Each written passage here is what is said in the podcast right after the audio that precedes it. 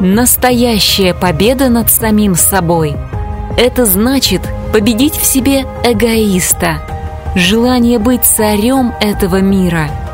Этот мир всего лишь ловушка для глупых людей, воспринимающих иллюзию за реальность и тем самым подвергающих мукам и страданиям свою душу.